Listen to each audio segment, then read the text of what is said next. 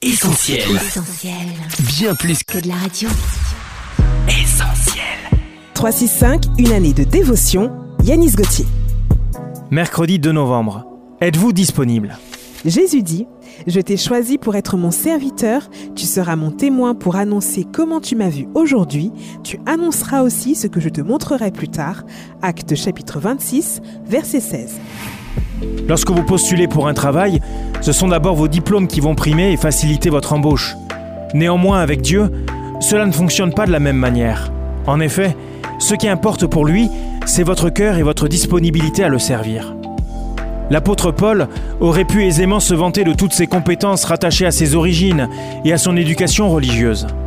Mais après avoir été choisi par Dieu, il fera le choix de mettre en avant une seule chose.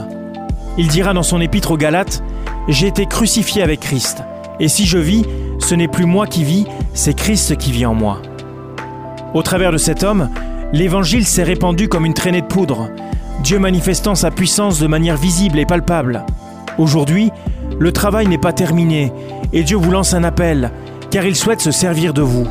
Il n'a nullement besoin de vos diplômes, il ne s'intéresse nullement à votre position sociale ou à vos richesses, il cherche juste votre disponibilité.